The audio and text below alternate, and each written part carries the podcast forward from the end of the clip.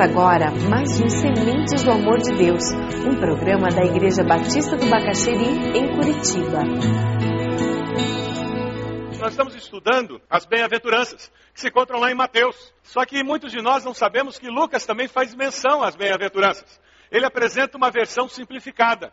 Alguns comentaristas chegam até a questionar se por acaso não são dois discursos diferentes de Jesus. Então eu queria, nesse momento, convidá-lo a ler a descrição de Lucas, quando Lucas fala sobre as bem-aventuranças. Lucas 6, 17, 17 a 19. Jesus desceu com eles e parou no lugar plano.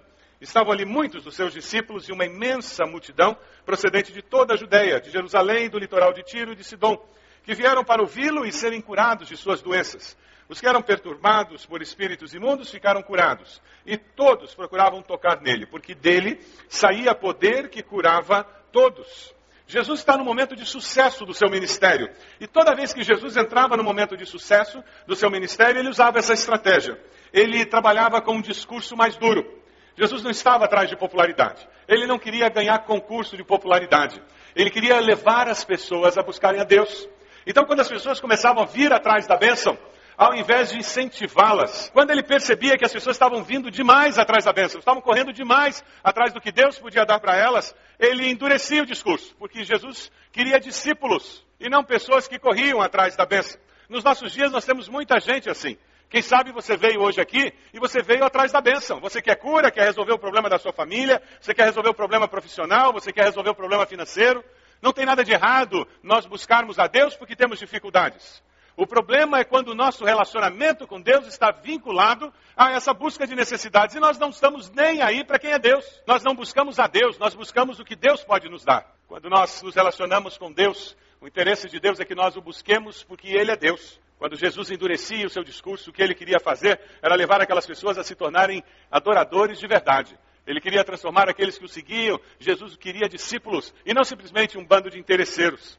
Jesus fala e ele usa paradoxos para chocar aqueles ouvintes. Ele queria levar aquelas pessoas a refletirem nas verdades da vida. Ele chama de felizes aqueles que o mundo chamava de desgraçados. E ele chama de desgraçados aqueles que o mundo chama de felizes. Ele diz: ai dos ricos e felizes são os pobres. Fazer isso é acabar com os valores que regem a nossa sociedade. As bem-aventuranças, elas fazem isso elas chocam os valores da nossa sociedade. Quando Jesus procura falar sobre as características de alguém que faz parte do reino dos céus, ele conflita os valores dessa sociedade com os valores do reino dos céus. É por isso que o título dessa mensagem é Quem é gente do outro mundo é que é feliz. Feliz é aquele que é de outro mundo.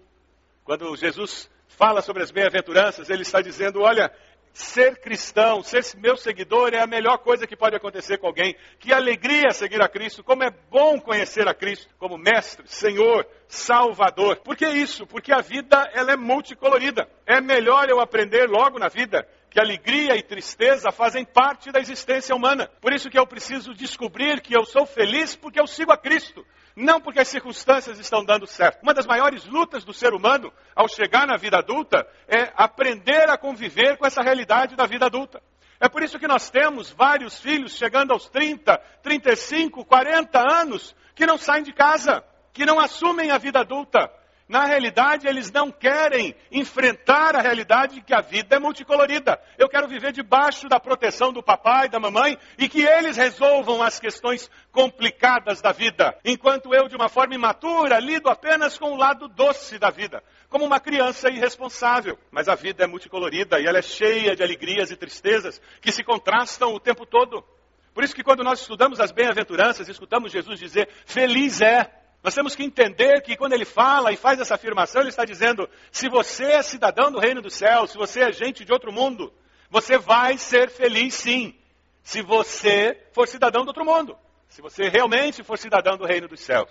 Um comentarista, Maltin, ele faz um comentário que eu achei muito interessante, eu queria repartir com vocês. Ele diz: Jesus prometeu três coisas aos seus discípulos que jamais teriam medo, que seriam absurdamente felizes e que constantemente estariam em dificuldades. Dá para ser mais objetivo que isso? Simples, rápido, direto, objetivo. Jesus sabe Ele sabia que nós passaríamos por dificuldades, mas ele também sabia que com ele nós teríamos vitória, nós enfrentaríamos as dificuldades e nós seríamos felizes. Foi por isso que ele começou aquele sermão do monte, quando ele fala sobre as características do cidadão do reino dos céus, daquele que seria o seu discípulo, e ele diz: eles vão ser felizes. Lá em Lucas, abra sua Bíblia lá, mantenha aberta em Lucas 6, a partir do versículo 20, você vê a versão simplificada das bem-aventuranças. A partir do versículo 20, olhando para os seus discípulos, ele disse: Bem-aventurados vocês, os pobres, pois a vocês pertence o reino de Deus. Bem-aventurados vocês que agora têm fome, pois serão satisfeitos. Bem-aventurados vocês que agora choram, pois haverão de rir. Bem-aventurados serão vocês quando os odiarem, expulsarem, insultarem, eliminarem o nome de vocês como sendo mal por causa do Filho do Homem. Regozijem-se nesse dia e saltem de alegria, porque grande é a recompensa no céu pois assim os antepassados deles trataram os profetas. Em Mateus 5 nós encontramos nove bem-aventuranças, nove características do mesmo indivíduo, nove características de quem é discípulo, qualidades espirituais que são resultado da ação do Espírito Santo na vida do discípulo. A palavra Macários no grego, bem-aventurado, quer dizer feliz. Mas não é um feliz que está sendo construído ou que acontece de vez em quando circunstancialmente. Aquela palavra feliz no grego, ela tem o sentido de algo que existe, que aconteceu é feliz. É interessante porque Jesus não está falando que se alguém fizer isso vai ser feliz. Ele está dizendo é feliz. Quem é discípulo tem essa possibilidade de viver uma vida bem-aventurada. Quando nós estudamos a primeira bem-aventurança, que está no capítulo 5, versículo 3 de Mateus, bem-aventurados os pobres em espírito, pois deles é o reino dos céus, aquela que abre a sequência das bem-aventuranças, nós começamos a estudar o que significa ser gente de outro mundo. A Bíblia, na linguagem de hoje, faz uma tradução muito boa dessa palavra pobre. Algumas pessoas têm mania de achar que esse pobre tem a ver com pobreza financeira, mas a linguagem de hoje faz uma colocação muito felizes as pessoas que sabem que são espiritualmente pobres, pois o reino do céu é delas. As pessoas que sabem que são espiritualmente pobres. Você é espiritualmente pobre? Você se considera espiritualmente pobre? O que Jesus está dizendo é que se você se considera espiritualmente pobre, um carente espiritual, você vai ser feliz. É isso que ele está dizendo. Orgulho e autossuficiência, desde o começo da humanidade, tem sido o nosso grande problema. Foi o problema de Adão e Eva e continua sendo o meu problema e continua sendo o seu problema. E enquanto existir ser humano, vai ser o nosso problema. Por isso que Jesus começa as bem-aventuranças dizendo: Você quer ser feliz? Ótimo. Acabe com seu orgulho e a sua autossuficiência. Quando nós chegamos na presença de Deus com o coração cheio das nossas obras, cheio da nossa justiça, não tem espaço para a graça de Deus entrar. Essa bem-aventurança, ela trabalha com esse conceito de nós chegarmos na presença de Deus, dizendo: Deus, toda a experiência que eu tenho, todos os anos de caminhada que eu já tenho, todas as vezes que eu já me encontrei com o Senhor, todo o conhecimento que eu tenho do Senhor, Deus, isso não é nada. Eu continuo precisando do Senhor. Como aquela criança recém-nascida precisa do leite materno.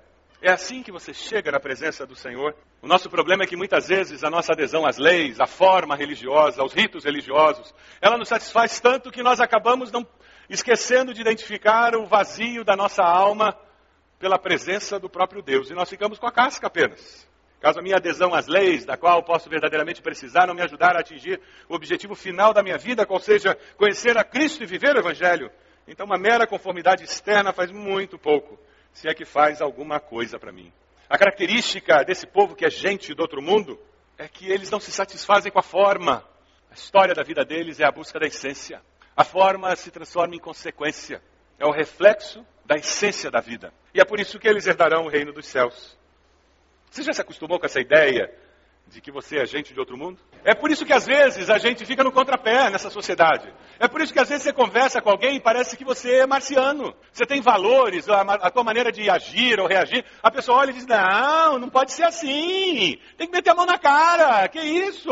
Tem mais é que aproveitar. Todo mundo rouba. E você tenta explicar para a pessoa os valores que regem as suas decisões éticas, a sua priorização, o que leva você a decidir por uma coisa ou por outra. E o pessoal fica olhando para você assim como se estivesse olhando para um extraterrestre. Já teve essa sensação? Veja, eu estou falando e nós temos diferentes. Eu estou falando em crente ET, não. Não estou falando em crente estranho. Porque tem uns crentes que são estranhos. Ser estranho é uma coisa, ser diferente é outra. Ser diferente é ser regido pela ética do reino. Porque eu sou cidadão de outra pátria eu tenho sotaque. Porque eu vim de outra pátria e eu tenho sotaque. Quando eu falo, todo mundo percebe que eu não sou daqui. Quando eu ajo, as pessoas percebem que a minha cultura não é daqui. Gente de outro mundo vai herdar o reino dos céus. Sabe por quê? Porque a promessa do Senhor, nós vamos voltar para a nossa pátria, um dia nós seremos repatriados. E é isso que a morte faz. É um momento em que nós somos repatriados. Queria que você abrisse lá em Lucas 7. Por gentileza, faça isso. Lucas 7, versículo 37. E Jesus está na casa de um fariseu. E uma pecadora entra naquela casa. Ao saber que Jesus estava comendo na casa do fariseu, certa mulher daquela cidade, uma pecadora, uma prostituta, trouxe um frasco de alabastro com perfume. Versículo 38 e se colocou atrás de Jesus a seus pés, chorando. Começou a molhar-lhe os pés com suas lágrimas. Depois os enxugou com seus cabelos, beijou-os e os ungiu com o perfume. Ao ver isso, o fariseu que o havia convidado disse a si mesmo: Se esse homem fosse profeta, saberia quem nele está tocando e que tipo de mulher ela é, uma pecadora. Então lhe disse Jesus: Simão, tenho algo a lhe dizer. Dize, mestre, disse ele. Dois homens deviam a certo credor. Um lhe devia pagar com 500 denários e o outro 50. Nenhum dos dois tinha com que lhe pagar, por isso perdoou a dívida a ambos. Qual deles o amará mais? Simão respondeu: Suponho que aquele a quem foi perdoada a dívida maior. Você julgou bem, disse Jesus. Em seguida virou-se para a mulher e disse a Simão: Vê esta mulher?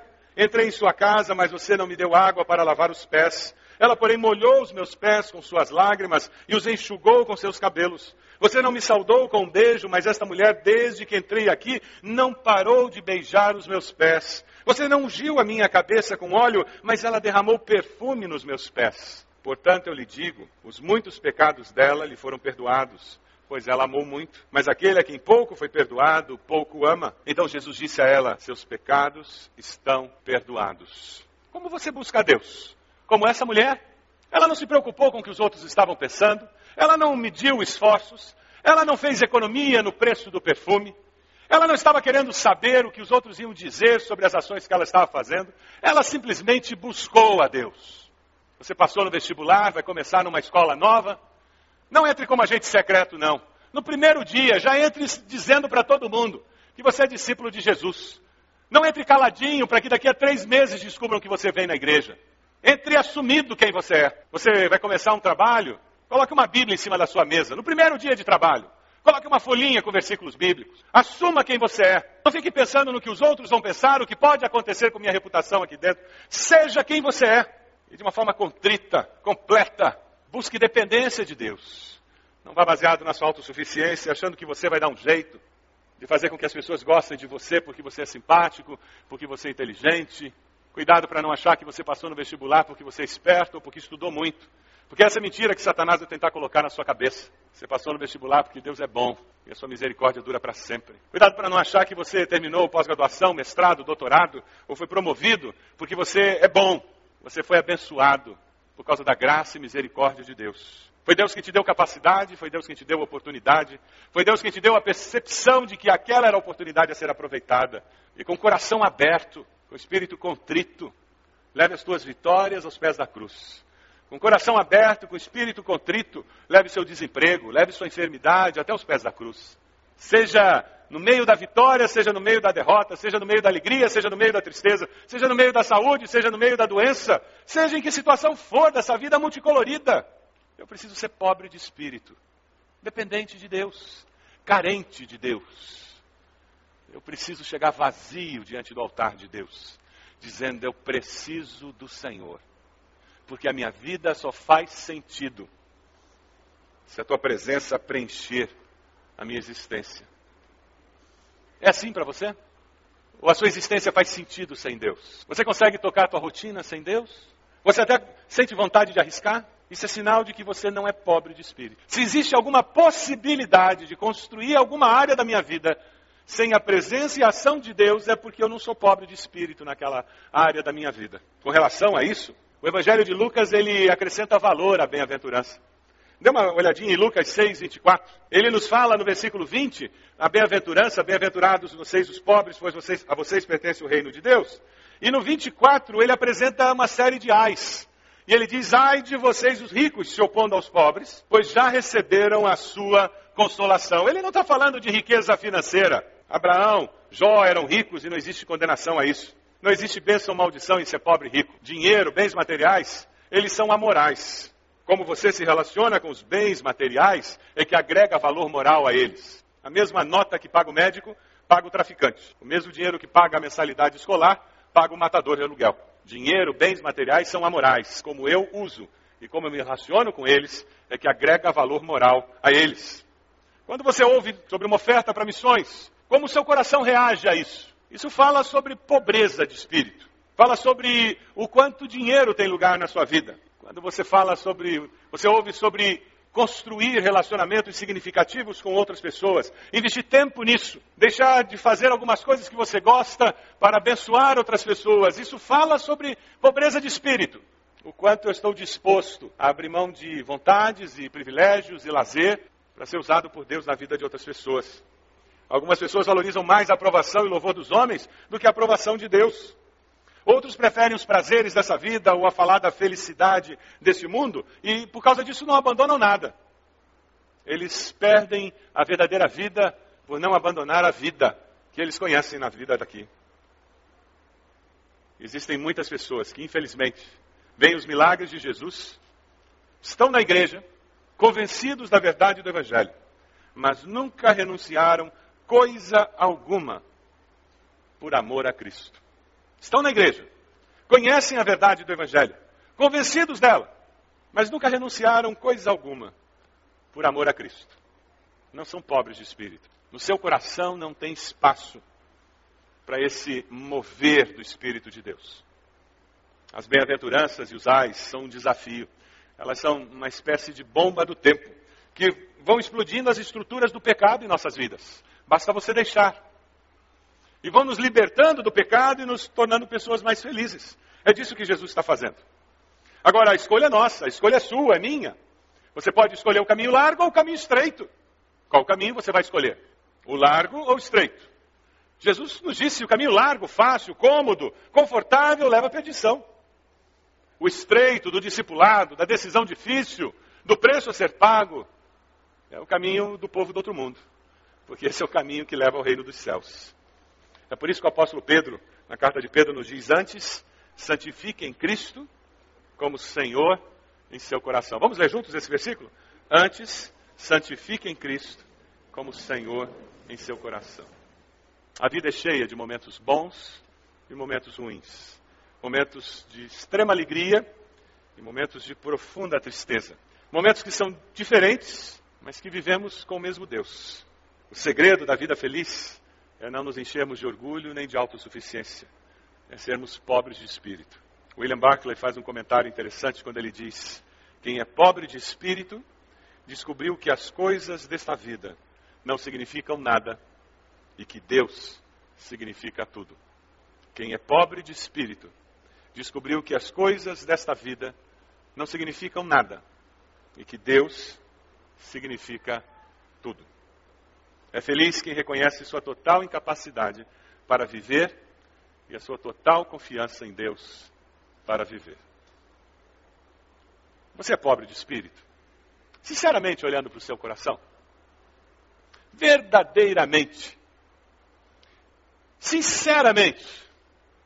Você crê que as riquezas, que os prazeres desta vida, que a popularidade com os homens, você de fato crê que são temporários e dispensáveis para ser feliz. Sinceramente, verdadeiramente você crê que as riquezas, os prazeres dessa vida, a popularidade com os homens são temporários e dispensáveis para ser feliz? Olhe para dentro do seu coração.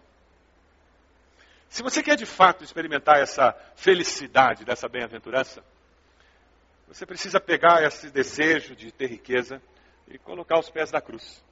Aí você vai criar espaço no teu coração para que Deus possa preencher com a riqueza do céu. Aí você tira a tua necessidade de aprovação dos outros e põe aos pés da cruz e surge mais espaço para que Deus coloque com a riqueza da presença dele. E você tira aqueles outros ídolos que você colocou no seu coração e Deus tem condições de colocar outra riqueza aí. Você acredita que pobre, que é pobre espiritualmente e que precisa da riqueza da presença de Deus na sua vida? Essa é a primeira pergunta que eu faço a você hoje, meu irmão, minha irmã. Quem acredita que é pobre espiritualmente, carente de Deus? vai até a cruz com o coração vazio, dizendo: Deus, riqueza, popularidade, essas metas que eu tenho, esses sonhos que eu tenho, não são nada comparado com a presença do Senhor. Foi isso que o apóstolo Paulo quis dizer quando ele disse: Tudo que eu fiz, tudo que eu tenho, todo o conhecimento que eu tenho, eu considero como perda. Quando eu comparo com a beleza, com a grandeza, com a maravilha do conhecimento de Cristo Jesus. Você pode fechar seus olhos? O desafio dessa noite é nós olharmos para dentro de nós. E quem sabe você vai descobrir hoje à noite o porquê que a sua vida devocional não deslancha. Por que, a sua vida espiritual está paralisada há tanto tempo? Porque existem ídolos dentro do seu coração, como daquele jovem rico. E toda vez que você chega na presença do Senhor e Ele coloca um desafio diante de você, você acaba saindo entristecido porque você não, não abre mão. E como tem alguma coisa no teu coração, não tem como a riqueza da presença do Senhor penetrar. O desafio é hoje você pegar aquele ídolo, e levá-lo nesse momento até os pés da cruz e depositá-lo. Pode ser um filho, uma profissão, sonho de uma casa própria, sonho de um curso, de um namorado, de um casamento, de um relacionamento. Eu não sei, mas o Espírito Santo vai falar para você.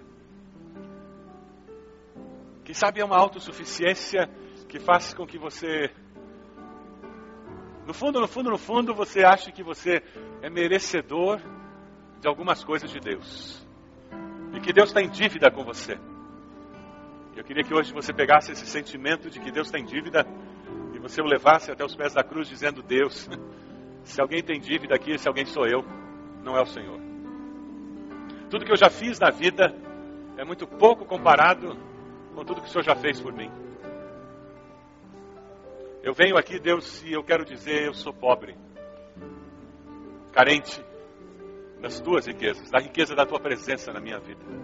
Talvez você tenha entrado aqui, você nunca tenha confessado Jesus como Salvador, e hoje é o dia em que você pode se arrepender dos seus pecados, pedir que Jesus seja o seu Senhor e Salvador. Ele morreu na cruz para isso.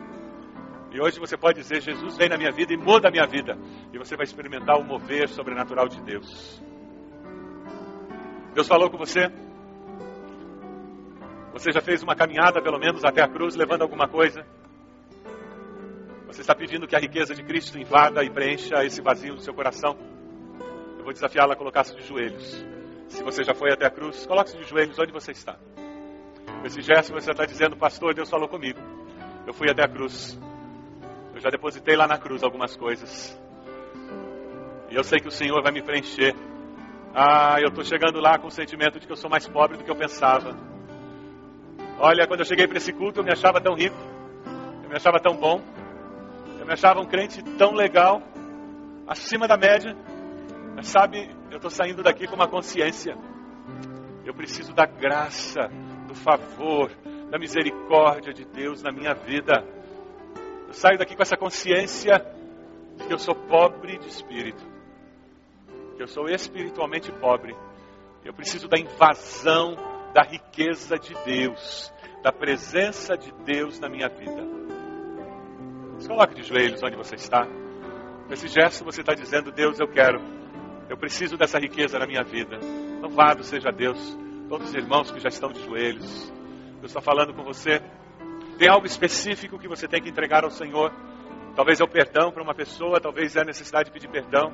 Talvez restauração, reparação que você precisa fazer, restituição. Quem sabe uma mudança de postura lá no trabalho. Talvez lá na escola, na faculdade que você vai começar, na faculdade onde você já está estudando. Deus conhece o seu coração. Derrame a sua alma diante do Senhor. Derrame a sua alma dizendo: Deus, esse é o meu momento com o Senhor. Deus amado, nós te damos graças, porque nós podemos nos derramar diante do Senhor. E o Senhor nos ouve, o teu Espírito confirma com o nosso Espírito que nós somos do Senhor e do Senhor apenas. Ó Deus, obrigado pela consciência que o Senhor nos dá de como nós somos pobres e precisamos do Senhor, como somos carentes da presença do Senhor. Ó Deus, nos perdoe. Nós pedimos perdão pela nossa autossuficiência, porque tantas vezes nós nos sentimos tão confortáveis, porque eticamente nós somos corretos, nos sentimos tão autossuficientes, porque agimos de uma maneira aceitável. Ó Deus, perdão, Senhor, porque tantas vezes nós bloqueamos o agir do Senhor em nós, porque não nos aproximamos do Senhor com uma postura de busca, de dependência, de carência do Senhor. Ó Deus, de joelhos estamos na tua presença dizendo: nós precisamos do Senhor. Te louvamos pela promessa, a certeza de que o reino dos céus está preparado para nos receber, de que a vida e vida eterna contigo. Te louvamos pela certeza de que enquanto vivos aqui, nós podemos viver buscando ao Senhor. A certeza de que todo aquele que busca encontra. Ó oh, Deus, com teu Santo Espírito. Realiza a obra nos nossos corações que é necessária. Transforma, Senhor, a nossa maneira de ser. Nós queremos ser discípulos que buscam com coração contrito. Ó Deus, abençoa cada irmão, cada irmã aqui de joelhos, está renovando um compromisso contigo, caminhar como alguém que é pobre de espírito, na dependência buscando ao Senhor. Nós oramos em nome de Jesus. Amém, Senhor. Amém.